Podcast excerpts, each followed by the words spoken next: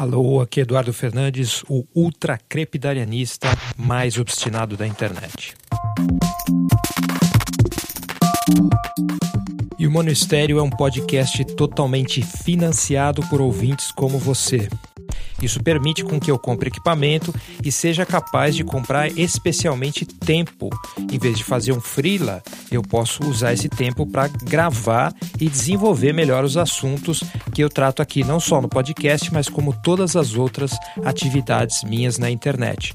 Então, se você quer colaborar com esse trabalho, você quer ver ele se desenvolver, você gosta, é importante para você, é só doar qualquer quantidade para pix, pix@eduf.me, eduf.me ou passar no meu site eduf.me barra apoie. De verdade, muito obrigado a todos que já doam e se você está pensando em fazer isso, faça, porque é bem importante para mim. O Wall Street Journal vazou uma pesquisa interna do Facebook, que é dona do Instagram, dizendo que o aplicativo de fotos, ou seja lá o que ele se tornou recentemente, de alguma forma está deixando as adolescentes com uma saúde mental pior.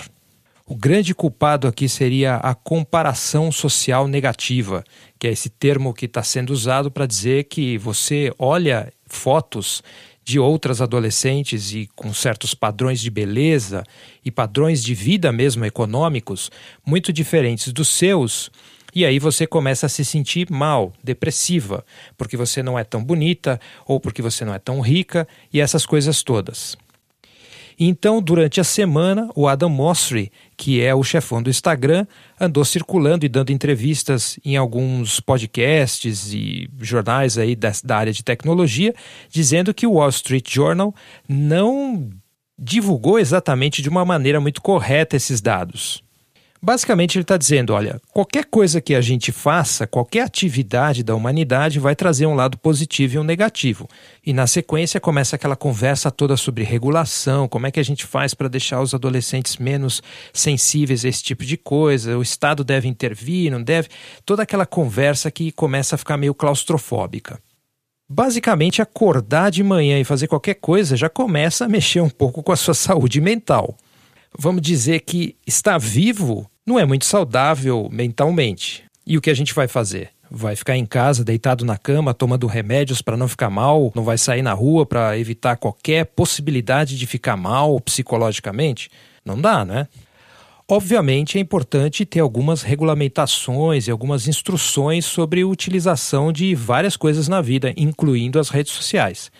Porém, hoje em dia o discurso de saúde mental está um pouco esquisito não sei se essa é só uma impressão minha, mas parece que a gente está querendo colocar couro em toda a superfície da humanidade em vez de usar sapatos.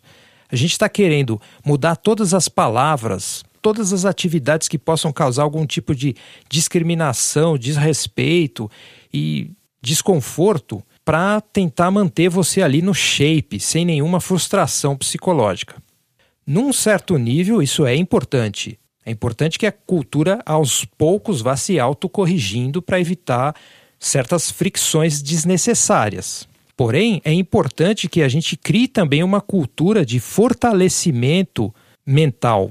Alguma coisa que te ajude a ser mais forte diante dos desafios que aparecem no seu cotidiano, em vez de só tentar escondê-los ou eliminá-los a golpe de legislação do tipo você é machista, racista, uh, especista, qualquer tipo de palavra que vá de alguma forma tentar neutralizar o conflito. A gente precisa ficar é de alguma forma forte para o conflito, ser capaz de não levar tanto a sério as exigências e expectativas sociais.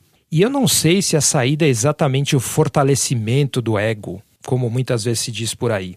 Fortalecimento do indivíduo, para mim, é um pouco mais a dissolução do indivíduo, no, no, ou melhor, flexibilização do indivíduo. Não ser uma coisa tão frágil que qualquer coisinha vai lá e te derruba, ou então que te deixa mal psicologicamente.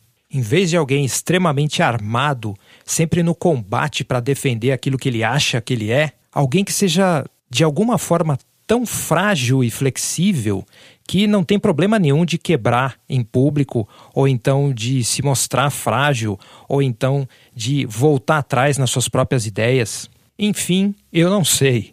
A grande questão aqui é, em vez de tentar apagar todas as formas de conflito social, de regulamentar tudo, de criar um super mega estado ou uma sociedade que é completamente asséptica, que não tem nenhum ponto de conflito, de repente o caminho seja realmente imaginar que esses conflitos estão aí e que eles não precisam descambar em ausência de saúde mental.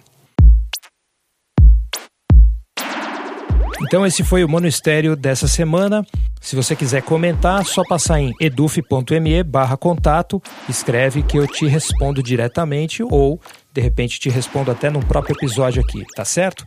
Até o próximo. Acerte pior.